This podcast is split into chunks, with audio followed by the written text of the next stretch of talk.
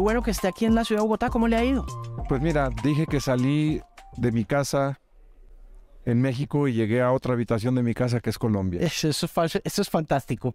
No, yo considero Colombia un país cercanísimo. He venido, yo creo que ya supera las decenas de veces y estoy muy feliz cada vez que vengo acá a Colombia. Además, porque en esta ocasión es especial porque tengo entendido que México es el país de... Es el país invitado en la Filbo. Eh, agradezco como mexicano que nos hayan dado el espacio.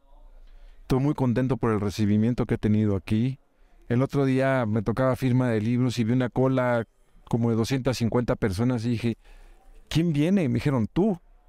Y yo, firmar libros a 250 personas, me dijeron, sí. Yo siempre procuro hacer una dedicatoria especial para cada persona. Y eso toma tiempo.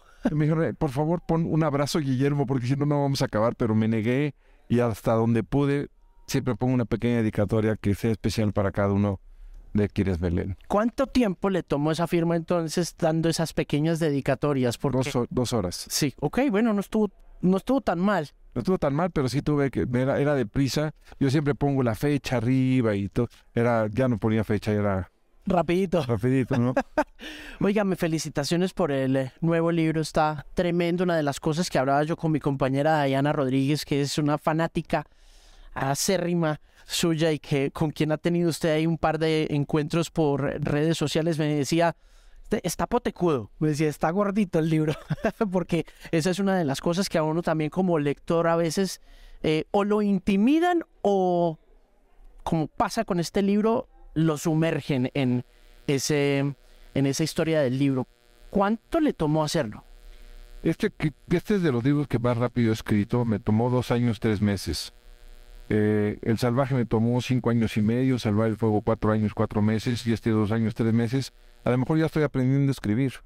Curioso porque en ese aprendizaje eh, pensaría uno que al salirse de su zona de confort, como lo ha dicho en varias conversaciones alrededor de las eh, al- alrededor de extrañas, tomaría más tiempo, ¿no? Pensaría uno que salirse de la zona de confort toma más tiempo que estar en ella. No, no, lo que, lo que toma más tiempo es que, por ejemplo, Salvar el Fuego, la primera versión tenía 440 mil palabras.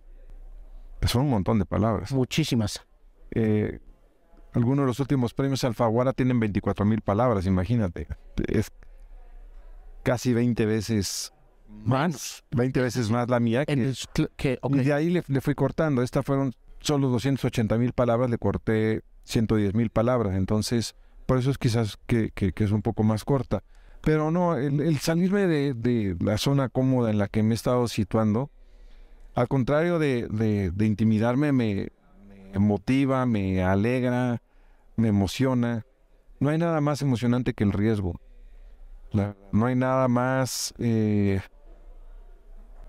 satisfactorio que arriesgarte. Creo que una carrera literaria sin riesgo es una carrera muerta. Y a mí me gusta, me, gusta el riesgo y, y- y disfruto el riesgo. Claro, las consecuencias pueden ser terribles porque yo disfruto mucho el riesgo, porque la editorial diga, "No- nos encanta tu riesgo, pero no te vamos a publicar. Eso le iba a preguntar, ¿qué le dijo la editorial? Le encantó. Y te voy a decir algo, cada editorial alfaguara de cada país decide si la compra o no la compra. Y la compraron todos los alfaguaras. La compró, obviamente, Alfaguara Colombia, la compró Alfaguara Chile, Alfaguara Uruguay, Alfaguara Argentina, eh, Perú, Ecuador, etcétera, etcétera. Pero debe ser difícil decirle que no a usted. No, porque yo he conocido escritores que publicaban en grandes editoriales, pues la editorial dijo, no nos gusta lo que estás haciendo, pasa a una editorial menor. Luego la editorial dice, no nos gusta lo que estás haciendo, pasan a una editorial del cabildo o de la alcaldía donde viven y luego se autopublican. No, na- en ese negocio nada está garantizado. En cine se dice, eres tan bueno como tu última película, Ok. ¿Y lo mismo pasa con los libros? eres tan bueno como tu último libro. Ok. Entonces, na- nada, nada, nada, nada va a garantizar. Esos 100 mil, esas 100 mil palabras, ¿cómo se editan?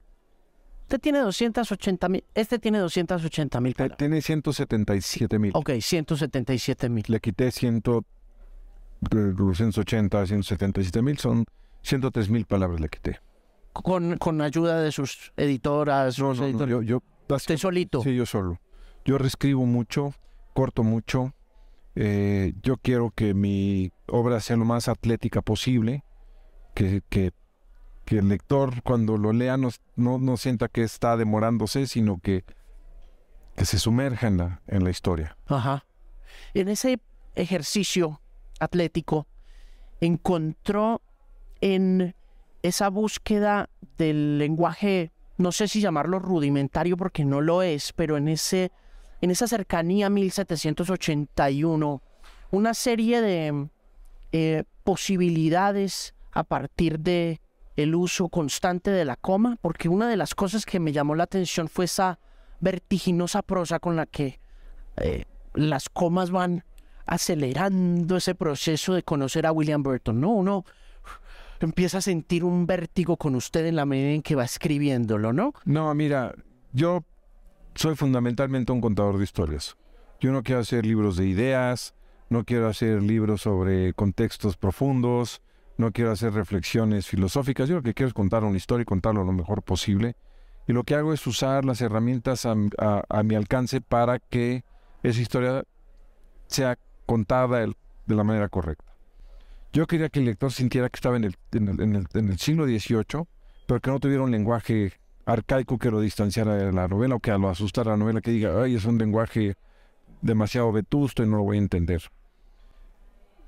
Decir lo siguiente, no usar palabras de antes de 1790, lo cual me llevó a prescindir de varios vocablos que, que para mí eran muy útiles, pero que no eran de la época. Claro. Eh, irreflexivo, por ejemplo, era un hombre irreflexivo, era un hombre optimista, era un estudio apasionante, tenía un problema en la columna vertebral. Todas esas palabras no existían. Eh, tenía sífilis, no existía. Debimos que practicar una autopsia, no existía. Tiene rigor mortis, no existía. Fue una decisión salomónica, no existía. Entonces, ¿qué es lo que tengo que hacer? Porque no, no iba a escoger una palabra antigua para, para, para sustituirla, ni tampoco los sinónimos son correctos. El sinónimo de optimista es esperanzador positivo y, alegre. Para empezar, la palabra positivo tampoco existía. Ok. Entonces, tengo que hacer sentir que el personaje es optimista sin decir la palabra optimista. Y eso me obligó a una reelaboración del lenguaje que hace sentir que, es un lenguaje que no es de esta época, pero que no, no me distancia del texto. La segunda cosa que, que, que, me propuse es que no hubiera ni un solo que y sus derivados, aunque, por qué, para qué. Y Parece fácil decirlo, pero si yo te digo, el hombre que vivía junto a mi casa y que pasó de largo ayer fue el que mató a la mujer. Construye esa frase sin el que y verás cuenta que tiene dificultades, pero en la forma de elaborarla también hago sentir que es una manera distinta de escribir, eh, de, escritura a la que hoy se usa. Prescindí también de los adverbios en mente. Eso fue porque un escritor colombiano me hizo odiarlos. ¿Quién? mutis. No uses ni solamente ni únicamente, esas cosas son horribles. ¿Cuándo le dijo eso? Yo tenía 24 años. Ok. Cuando me lo dijo Álvaro. Y me metió el trauma. Entonces, ya procuro no usar el, el, adverbio en mente. Álvaro, si me escuchas donde estés, abajo, arriba, a los lados, ¿no? Detrás, este, te mando un abrazo, te quiero mucho y te, te ejerciste tu influencia en este sentido. Y la otra es que si tú lees a Balzac, por ejemplo, que escribió en los albores del siglo XIX, no se usaban casi los puntos y seguido. El punto y seguido es muy contemporáneo. Y para dar la sensación de que era del siglo XVIII, entonces suprimí el uso del punto, del punto y seguido y los párrafos que se hacen largos. Mucha gente al principio se espanta un poco con esto, pero hay, hay quienes me han llamado y me dicen, Guillermo, te odio porque como no hay capítulos ni puntos, uno no, para. parar, son las 4 de la mañana y estoy aquí, leí, leí, leí, leí, leí, y no sé cuándo parar. Y a, y a, eso me refería un poco con ese vértigo en la prosa, porque en realidad esa ausencia de puntos lo pone a uno en ese ejercicio atlético de leer. Uno no puede parar. Ese. Y me llamó mucho la atención, pero antes de preguntarle más sobre eso, quiero preguntarle por la erradicación de los es, de los aunques y de los adverbios, que ya pues me contestó lo de Mutis, pero lo de qué y lo de los aunques lo hace posterior a sus redacciones iniciales. Es decir, usted, usted se dedica a escribir sin los ques y sin los auques desde el principio. Desde el principio. el principio. Y procuraba revisar cada palabra pero ya luego en la segunda reescritura que hice otra revisión tuve que sacar como 60 palabras que no existían. En otra revisión, otras 60. En otra revisión, otras 60. Se fueron como 600 palabras. Ya había puesto la lista de todas las palabras que no pude usar al final, pero me parecía a mí y a mis editoras que iba a terminar siendo explicativo y, y justificativo, ¿no? Y un poco presuntuoso de, ay, miren, escribí una novela sin usar estas palabras. Claro. Entonces... Pero usted no, no lo hizo con ese propósito, ¿no? Usted... No, a mí me parece interesante que un lector conozca los entresijos de una obra. Me, yo siento que los lectores ah, siempre tienen la curiosidad de cómo se construye una obra, ¿no? Y pocas veces este, se dan cuenta de, de, este ejercicio. Ahorita desayuné con un gran amigo mío que es Dago García, que, que, me dijo cosas muy lindas de la novela. Le dije, no, pues no tiene ningún qué, ni una que. Me dijo, no, no lo había notado, ¿no? Y esas cosas, le, cuando le dije, no lo había notado, como que ve de manera distinta el texto. Entonces regresas al texto y dices, voy a buscar a ver cómo, cómo reconstruyó las frases. Mm.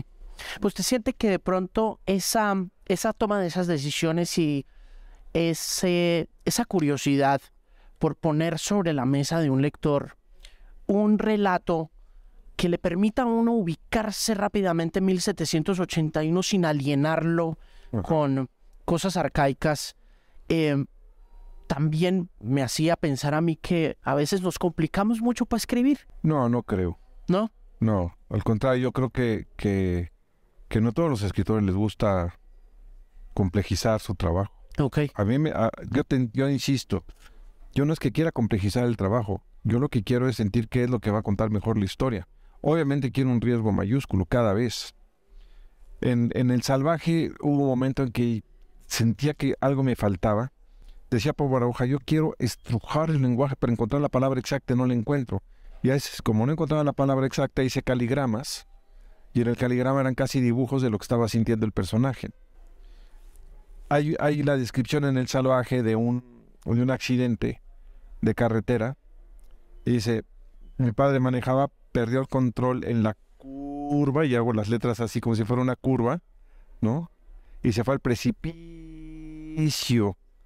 y rodó y rodó y rodó y rodó, ¿no? Los rodearon los pobladores y pongo pobladores así como un circulito, porque yo sentía que la descripción de ese accidente, que por cierto es la descripción de mi, del accidente que yo tuve, yo también me caí en un precipicio, este, era más interesante el uso de adjetivos.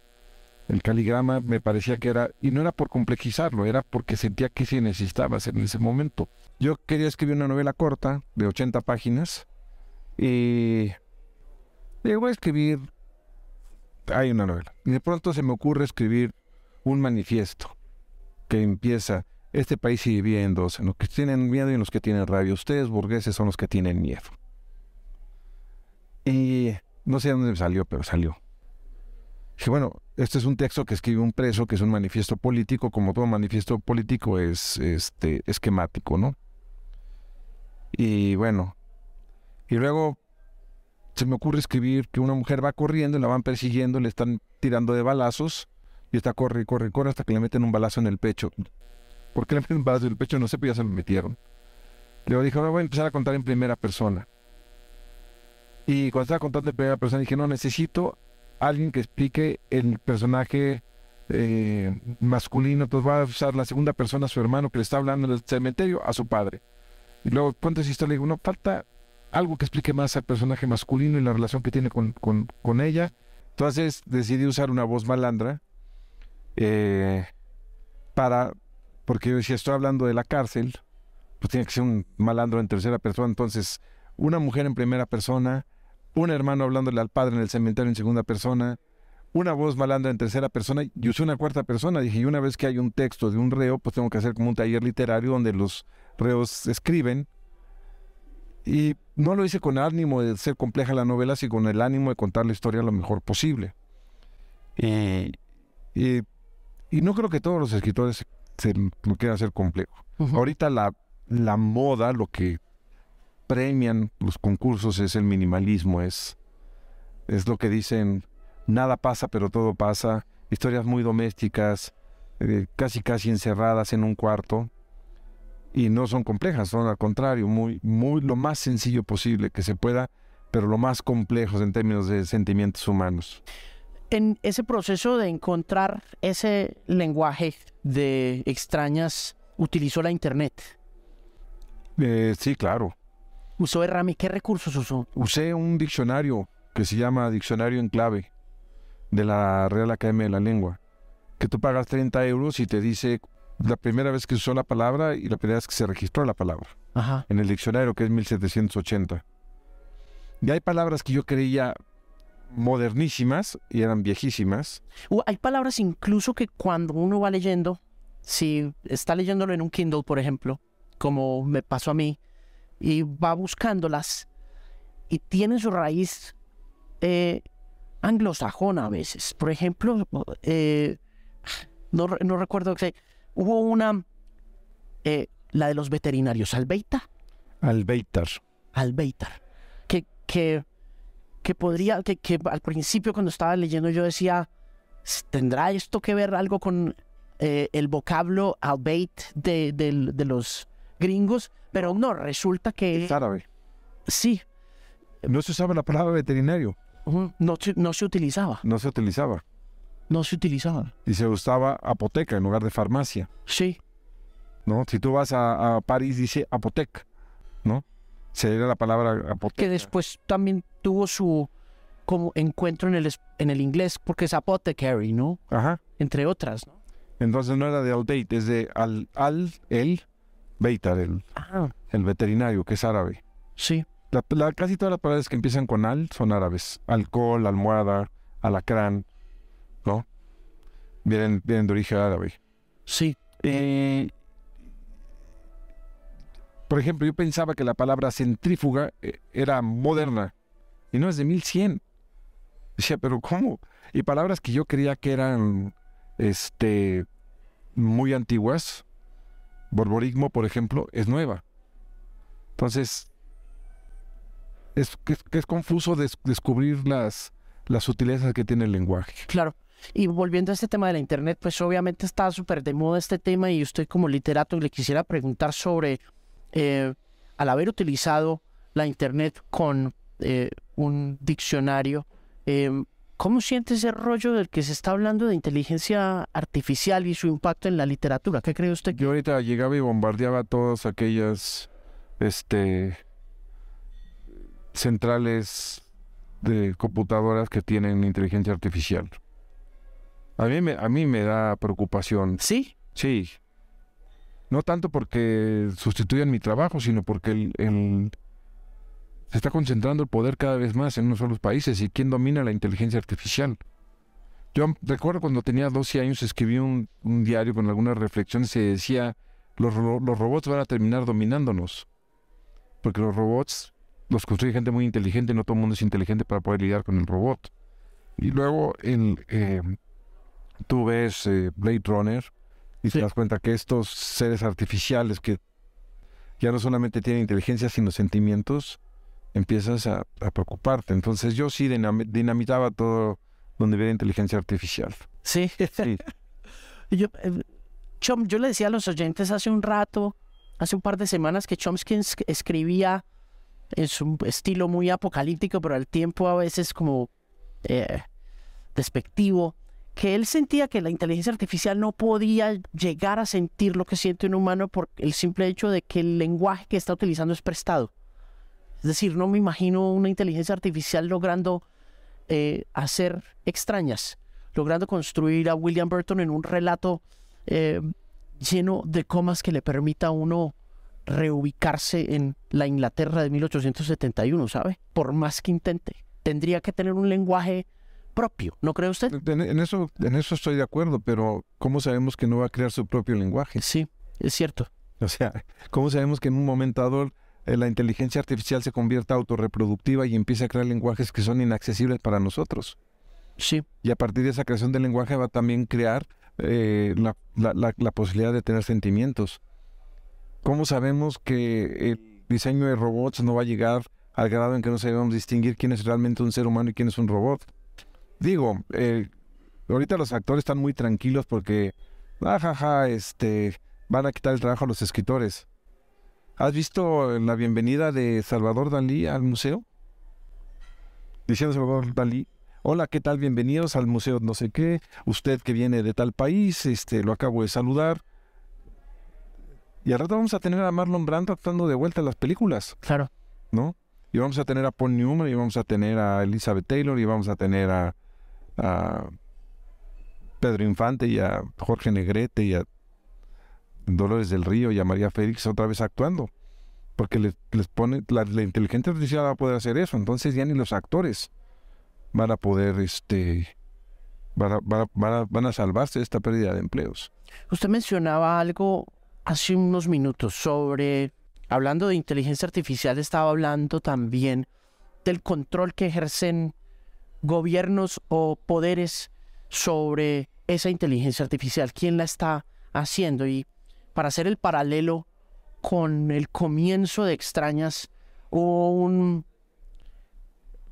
parte del relato cuenta esta historia de las dinastías, ¿no?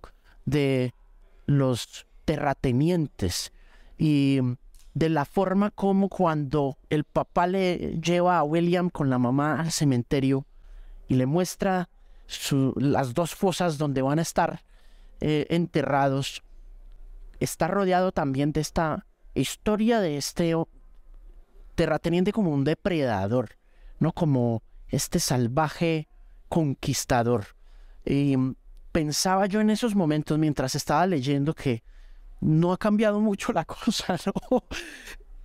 Es eso cuando usted escribe eso y echa para atrás en la página y lee, ¿no se da cuenta que está poco relatando que todo cambia para quedarse igual? Mira, eh, son muy pocos los años que hay entre... Entre el 781 y... Y ahora, o sea, la historia, el, el, ser humano, ¿cuántos años tiene sobre la faz de la Tierra como ser humano? ¿40 mil? Por ahí. 220 años, 230 años son nada. Nada. Es un, es un suspiro en, en, en, en, la historia de los tiempos. Entonces, obviamente siguen sucediendo estas cosas porque estamos muy cerca a esa, a esa época. Y, y esa época no está muy lejana de la naturaleza. Sigue perviviendo entre nosotros una naturaleza que supuestamente la civilización iba a hacer que superáramos, y no es cierto, no la superamos. La naturaleza sigue siendo la misma. Entonces... Eh, Pero la naturaleza, dice usted, el entorno. No, la naturaleza. O la naturaleza humana. Lo, lo, que tú tienes de naturaleza, dentro de tu naturaleza. Cuando una observa la fauna por horas y horas y horas y horas y horas y horas y horas, te das cuenta que se comportan como los políticos. Los políticos que están tan preocupados de quién va caminando, quién, quién tiene el mayor espacio, de quién saluda a quién. Tú cuando ves al macho alfa dominante de los venados con la blanca, mira, se abre así como si fuera un séquito, se van abriendo todos. Las hembras que han corrido como locas de los demás venados ven venir a este y mira, no se pone nada rejegas, caminan despacio hacia él. Los machos jóvenes realmente se, se asustan con él. Entonces, en, eh, en los bullings, no sabes la cantidad de bullying que hay en, entre los animales. Es la forma en que se establecen jerarquías. Las contradicciones, hace rato platicaba, decía, ¿cuáles son las contradicciones en la naturaleza? Dos venados que eran hermanos y que crecieron juntos, llega la época del apareamiento y uno mata al otro. Casi Shakespeare, ¿no? Y eso pervive todavía en, en, en, en los seres humanos, todavía hay mucho de naturaleza en los seres humanos, todavía hay bullying. Mm.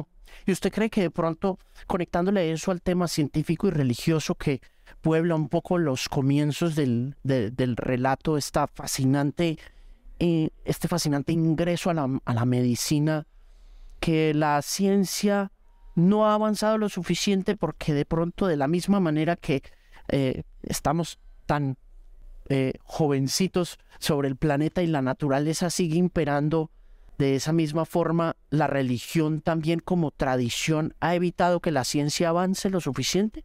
No, no, no, no, no, no creo ahora que, que se haya evitado que la ciencia avance por cuestiones religiosas. Okay. Creo que son otros factores los que impiden el, el, el, el crecimiento de la ciencia. Pues económicos, ideológicos, políticos, sociales. Pero ¿cómo siente la religión ahora, el papel de la religión en nuestra sociedad? Viendo un poco la manera Mira. como Burton se inmiscuye con los primeros médicos. Yo la religión la veo un poco desde fuera porque yo no crecí en un hogar religioso Ok, y nunca fui a, a- a- escuelas religiosas. Empecé a entender el mundo religioso ya en la edad adulta, cuando tuve en contacto con gente, con amigos que eran religiosos, porque en, el lugar en el que crecí sí había un grupo de ultraderecha religiosa, pero la mayor parte no éramos creyentes, eran, o sea, no, no éramos fanáticos religiosos. Pero mm, por ser precisamente agredido por estos fanáticos religiosos, empecé a leer la Biblia y a estudiar al respecto y en tratar de entender lo más posible la influencia de la religión en la sociedad y en la cultura. Yo no, no creo que en este momento la religión influya sobre las decisiones científicas. Eh, sí influye en las decisiones políticas en contra de la ciencia. Por ejemplo, ahorita el debate que hay en Estados Unidos eh, alrededor de las pastillas calmante. para el aborto, ¿no? Que provocan el aborto. Hay toda una discusión que la iglesia está alimentando para, para impedir que haya mayor desarrollo de, de píldoras eh, abortivas. En ese sentido es una, es una decisión política, pero no ha impedido que la gente, que los científicos sigan investigando sobre píldoras abortivas, ¿me explico? Sí. ¿No? Sí. Eh, Burton, em, en algún momento, cuando Ryan le cuenta su historia saliendo de Irlanda, em, siente algo de envidia por Ryan, porque Ryan es este hombre que huye de su país y em, le cuenta su historia con los animales, con las ovejas, su, su llegada a la veterinaria. Y por las razones aristocráticas que usted menciona, Burton no, no, no puede ejercer esos oficios, no se puede ensuciar con las vísceras de los animales. Lo oía hablando sobre los venados y no puedo evitar pensar que hay mucho de usted en eh, esa en ese pensamiento, en esa meditación por su por su espíritu cazador, ¿no? Sí, por supuesto. eh, cuando uno, cuando uno caza, entra quizás al rito más profundo que nos queda de, de, de nuestra relación con la naturaleza. Y digo profundo porque la naturaleza implica actos de crueldad y de belleza, implica vida y muerte. Yo cazo con arco y flecha. Para cazar con arco y flecha tienes que sentarte horas a esperar a los animales. Estaba platicando con otro compañero tuyo que llevaba hace dos semanas, llevaba ocho días esperando que entrara un pavo salvaje. Y en el momento que estaba yo distraído, estaba yo viendo el celular. Y cuando llegó el pavo hice esto para guardar el celular y se fue. Y se acabó. Y en estas horas de observación veo constantemente actos de violencia. Veo, por ejemplo, un halcón matar una paloma. Veo un coyote matar un conejo. Veo un ciervo pelearse con otro.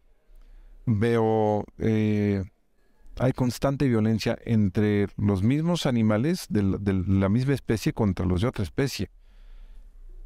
Y te das cuenta que la muerte es un componente importante de la relación que hay en la naturaleza. Y entender ese proceso te permite enten- en- entender todas las contradicciones que, que te habitan como ser humano. Y te hacen más humano. Es, es, es curioso cómo la cacería te, te convierte en un humanista. Te convierte en alguien mucho más empático, mucho más comprensivo, eh, mucho más compasivo. Es una paradoja y quienes no cazan dicen, ¿cómo si matas animales? La regla es, estamos sentados en un trono de sangre. El que tú creas que no matas animales porque eres vegano, significa que no tienes idea de cómo funciona el mundo. Ahorita estamos sentados en un lugar que devastaron los bosques para hacer esta ciudad. Aquí hay sangre. Eh, cada vez que yo, yo he visto, porque lo he visto, cómo entran las máquinas a tumbar el monte y destruir decenas de nidos, madrigueras. Yo he visto a los conejos con la cabeza cercenada por los para crear, para sembrar zanahorias. Y cuando el que dice yo solo como zanahorias no hago daño a ningún animal, dices, ¿es en serio lo que estás diciendo? ¿No? ¿Es en serio? Y usan argumentos tramposos como es que las vacas tienen un gas que provoca el cambio climático. Y en el avión en el que te subes, ¿No? no. Y en el carro en el que manejas, no. Y en lo que traen tus almendras de California para que tomes tu lechita con almendras, no. Entonces, hay, estamos sentados en un trono de sangre y el cazador entiende que estamos sentados en un trono de sangre. Y sabemos del sufrimiento que ese trono de sangre lleva y sabemos de la culpa que eso provoca y del respeto y la conservación que tienes que hacer. Yo nunca he visto a un anticazador decir yo llevo agua y comida este, a los animales en sequías porque no tienen ni idea, no tienen idea de qué está sucediendo a su alrededor. Yo, por ejemplo, soy incapaz de dejar un pedazo de carne en un restaurante. Cuando la gente deja la mitad de un filete, le dije, oye, esa vaca la mataron para que tú la comes. ¿No la va- vas a permitir que se vaya a la basura? Llévatela a tu casa o, o- o acábatela, pero es sacrílego que se tire eso. Ni un camaroncito de un cóctel. Digo, ese camarón se murió para que tú lo comas. No, no lo puedes desperdiciar. ¿Qué estás haciendo? No es que ya estoy satisfecho. Llévatelo, ¿qué? el camaroncito, el camaroncito, llévatelo. Aunque es de este tamañito, llévatelo. Porque yo sé lo que sufre un animal. Y como sé lo que sufre un animal, como sé el dolor que eso implica, creo que mis, mis personajes están más conscientes del dolor y están más conscientes de su poder destructivo, están más conscientes de, de, de, de, de- de- de- de todas estas contradicciones que hay. ¿Recuerda el primer animal que cazó? Sí. Una ardilla. Que me la comí asada. Sí. Sí, claro. ¿En qué año fue eso? En 1970. Porque tú, tú, yo creo que tú estabas, eras todavía un embrión, ¿no? A ver, yo nací en el 76. Serás un embrión. Menos que un embrión. Menos. Eras una posibilidad. Oiga, ¿y quién le enseñó a cazar? Yo solo, ¿Así? sí. Yo solo. ¿Tuvo instinto cazador? A los dos años y medio yo quería ser cazador. ¿Por qué? No, no tengo idea. Ayer, ayer hablé con una, con una querida amiga, Catalina Porto. Me dijo, yo detestaba a los cazadores. Pero una vez escuchándote hablar dije, esto es más complejo de lo que yo creía. Y no es como, ay, es divertido, ja, ja, ja, maté un animal. Yo, yo a veces no puedo de la culpa de matar un animal. Digo, ¿qué hice? ¿Pero qué hice? Pero al mismo tiempo me doy cuenta que si, si no caso no me voy a acercar al conocimiento profundo de las cosas. Eh, Mark Zuckerberg, el dueño de Facebook, no sé si lo sepas, dijo, no vuelvo a cazar, no vuelvo a comer nada de carne que yo no case. No sabía. Yo un año entero solo comió lo que cazó. Y entonces, cuando la gente me dice, yo no entiendo por qué cazas, digo, yo no entiendo por qué tú no cazas. Porque si cazaras entenderías. Incluso los veganos entenderían. Esos obviamente están en mis novelas, te digo, creas un sentido mucho más compasivo y un sistema, un- una cuestión mucho más humanista que aquellos que no cazan. Oiga, hablando de culpas, usted le decía a un escritor en el Instituto Cervantes algo sobre una culpa profunda luego de la muerte de su mamá, eh, que creo que hace parte también de la construcción de extrañas. Eh, ¿Dejó de sentir ya esa culpa de no haber podido abrazar a su de no haber abrazado a su mamá para no contagiarla de COVID? No es culpa, es, es la, la nostalgia profunda de no abrazarla para no contagiarla. Y cuando ella se enferme de COVID y la voy a ver yo y no me puede abrazar ella porque ella tiene COVID. Y luego cuando voy a verla antes de, la última vez que la vi no la abracé porque eh, había estado cercana a personas con COVID y todavía no estábamos vacunados, nadie estaba vacunado, sin saber que era la última vez que le iba a ver. Y sí, no, no, más que culpa es la rabia de decir, lo hubiera abrazado. ¿No? Yo no salía de mi casa, solo salía a verla. ¿no? Y es curioso, la persona que, que, que, que, que, que le ayudaba tampoco salía. Salió a recoger un paquete y al salir a recoger el paquete se contagió ella. Qué maldita suerte que el tipo que fue a entregar el paquete tenía COVID, carajo. Y, y bueno, este... No deja de ser doloroso. Claro. Me duele ahorita que lo estás diciendo, me duele hasta la médula. Mire, em, Burton tiene un afán enorme de ayudar, ¿no? Es casi que es un instinto a veces que a veces se siente animal. Esa primera salida con Peter a, al establo de las vacas donde ve a esta persona encadenada, uno no puede evitar como lector sentir el miedo de que lo vayan que le vayan a pegar una pela miedosa en la casa cuando regrese, porque no se puede, él no se puede ensuciar. Como buen aristócrata, los zapatos tienen que estar bien y el, abrigo tiene que estar sobre todo súper limpio. Y, el afán de ayudar de él es, incontrolable. Termina poniéndole el abrigo a este ciudadano, ¿no? Voy, voy a platicar un poco, si me permites, de qué trata la historia para que nos escuchen, sepan de qué es. William Burton es el primogénito heredero de una, de, una casa real, de un linaje real, un noble. Va a heredar cerca de 150 mil acres, 75 mil hectáreas o más grande, una fortuna incalculable, eh, viene de, de una dinastía de guerreros que conquistaron esas tierras a, a fuego y sangre. Este. como tú dices, no lo dejan ensuciarse porque solo se ensucian los sirvientes, Sí, los campesinos. Ellos no se ensucian, ellos, ellos solo se ensucian cuando van a cazar, ¿no? Todo lo demás mm, no está permitido. Y, y William Burton, su padre, cuando cumple 15 años, dice, ya es momento que empiece a recorrer las aldeas para que eh, sepan eh, que tú vas a ser el nuevo, el nuevo gobernante de estas tierras. Y en una de esas salidas que lo fastidian y lo aburren muchísimo, ve en un corral de vacas una figura blanquecina, le pregunta a Peter, el administrador, ¿qué es eso? Le dice, nada, nada, vámonos. No, ¿qué es eso? Nada. Él no sabe si es un becerro, ¿qué, qué es esa figura blanca? Y salta a las trancas, camina, está lodoso porque las patas de las vacas han hecho ese, lugar lodoso y llueve mucho en el norte de Inglaterra. Y cuando se acerca se da cuenta que es un ser humano, que está encadenado y con, con candados a un poste, desnudo, está contrahecho. Y dice, "¿Y este muchacho que es aquí? Dice, no es un muchacho, es un engendro, es un animal, hijo de hombre y mujer. Dice, pero es un ser humano, no habla, no entiende. Eh, ¿Cuánto tiempo lleva aquí? No sé, desde que nació, 18 años. Dice, lo tienen aquí desde que nació, sí. Y velo, no se ha muerto. Eso significa que es una bestia. Si fuera ser humano, yo lo hubiera matado a la nevada, pero no se ha muerto. Lo que es es un muchacho con parálisis cerebral. Que los padres cuando nacen no saben qué hacer con él y lo encadenan. Y dice, ¿hay más como estos? Mira, habla con tu papá. ¿Mi papá sabe de esto? Bueno, ¿hay más, sí o no? Sí, hay otros. Llévame. No, llévame. Voy a ser el próximo heredero, me llevas. Y descubre que hay más engendros.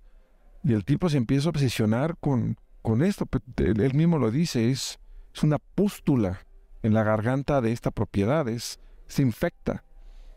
Y poco a poco se da cuenta que el único camino que tiene es hacer algo por estos seres y termina por renunciar a la herencia y al linaje, lo que provoca la furia absoluta de sus padres que lo exilian de la familia. Y ahí queda la deriva este hombre que decide estudiar medicina, que la madre le dice, quieres ser médico, quieres ser sirviente, quieres estar al servicio de otros, tú eres un señor, eres un noble, que vas a andar tú viendo vómitos de viejas y vas a andar andar teniendo partos y aparte te vas a creer que sabes mucho y no puedes ni vencer la muerte, ¿no? Y ahí, a partir de ahí empieza este periplo por la ciencia, la medicina, el amor, con personas impensables, el recorrido por, por una serie de engendros, y lo pongo entre comillas, de fenómenos, de seres anómalos, de seres con discapacidad. Algunos lo toman con mucho sentido el humor, su anomalía, otros la explotan, viven de eso, y hasta que va a dar con las protagonistas de la novela que son las extrañas, que es, repito, la anomalía más rara que hay entre todas las anomalías raras. Esa primera escena fue inspirada por esa participación en esa serie de ABC Discapacitados. Sí. ABC Discapacidad es una serie que me invitan a trabajar. Eh, yo no fui el que hizo ese trabajo. Yo, yo tuve que hacer eh, síndrome de Down y atletas con discapacidad, pero un compañero fue a, a la sierra de Oaxaca y encontró entre los pavos atado a un muchacho con parálisis cerebral, que se expresaba en el lenguaje de los pavos. Y yo vi el material y era terrorífico. Y luego me enteré que había otros seres con anomalías o con discapacidades que eran criados entre los animales de manera terrible. Y ahora que hablé de esto en Santander, me han dicho que acaban de descubrir hace apenas unos 10, 12 años a seres criados entre las vacas. Me decía la persona que me los dijo, no puedo creer que en Europa del siglo XXI todavía hagamos esas cosas. ¿No? Y hace poco me platicaron de alguien que tenía a su hijo con parálisis cerebral, lo metió en una caja y nunca lo sacó de la caja. Una caja de, madera, ahí lo, ahí y nunca lo sacó. Y es, es una situación que, que, a mí me, me, conmovió mucho y que por eso está en la novela. ¿Qué investigó médicamente? No hice una investigación per se para la novela, pero toda mi vida he estado interesado en la medicina. ¿En qué, en qué lado? ¿O en general? En general. Eh, mi hermano es veterinario, entonces yo fui de oyente a varias clases con el de veterinaria, tuve prácticas con con caballos y demás. Luego a un amigo veterinario que era cirujano de perros y gatos, la asistía yo en sus cirugías. Luego, pues por interés natural, me, ha interesado mucho la cirugía. Y obviamente como cazador, en el momento que abres animales, pues es toda una exploración de la anatomía. Hay una autopsia que describo ahí. Y hay muchos médicos que me han dicho que bárbaro, se ve que has estado en muchas autopsias. Si supiera que realmente lo que he hecho es abrir muchos venados y muchos, muchos jabalíes. Oígame, em, mencionaba usted también en esa conversación en el Instituto Cervantes otra cosa que me llamó la atención y fue como esa conexión entre la medicina y la literatura. Un poco lo que siente usted que es la razón por la cual muchas de esas obras de aquella época, de esos autores que mencionaba, que no me acuerdo en estos momentos cuáles eran, eh, son tan parecidas como a esa especie de romanticismo mencionaba usted. Decía usted que romántico. Sí, lo que pasa es que una vez alguien en un, en un club de lectura me dijo, el romanticismo de Goethe de, del siglo XIX fue una reacción al, al racionalismo del, del, siglo XVIII. Dije, ¿cuál racionalismo?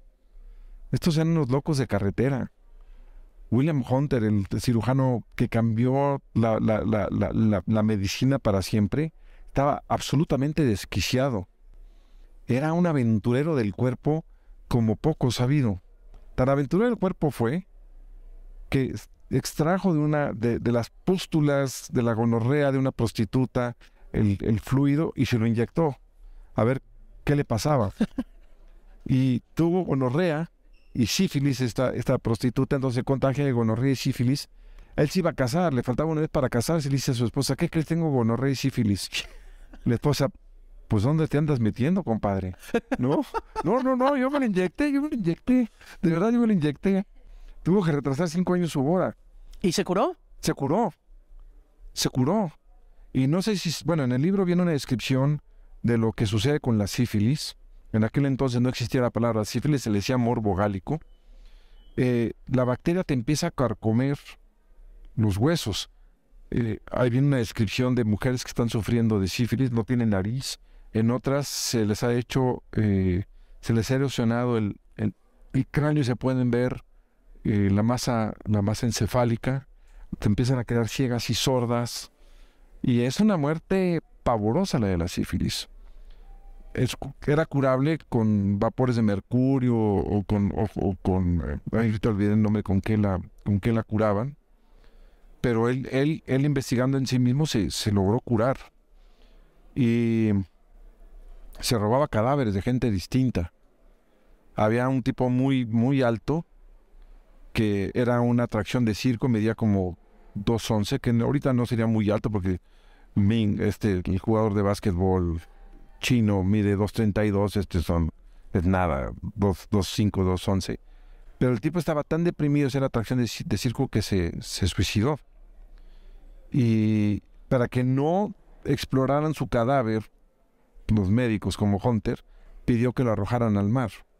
Y Hunter se fue en la noche al cementerio, le paga a los enterradores, le dice, llénenlo de piedras y yo me llevo el cadáver. Se llevó el cadáver. Y tiraron al mar un ataúd lleno de piedras. Ya está el cadáver, todavía se exhibe en el Museo Británico. Increíble. Y, William Hunter entonces, la medicina estaba llena de esta gente romántica. Y Ryan a, a William le dice, todo científico debe pensar de manera poética. Cuando dice de manera poética es creativa. Las grandes batallas se ganaron de manera poética. Jericó y Troya. O sea, no, el sitio de Jericó es vencido cuando tocan las trompetas y derrumban los muros, ¿no?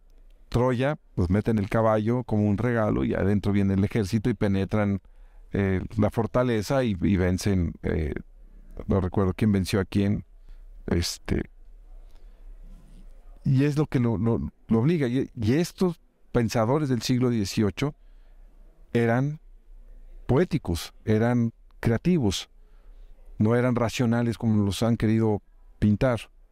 Por eso hago esa, esa, esa vinculación entre ciencia y literatura. Sí. ¿no? Y le quedó fantástico, le quedó increíble. Lo que le digo, vertiginoso y fascinante leerlo siempre. Em, por último, es cinematográfico, obviamente, pero ¿se la imagina en cine? Mira, yo no me la imagino en cine, pero siempre cuatro millones de dólares por los derechos me van a convencer de cualquier cosa. Muchísimas gracias, Guillermo Arriaga, por estar aquí en el podcast de Canal 3. Es un placer conocerlo. Está maravilloso, extrañas. Muchas gracias.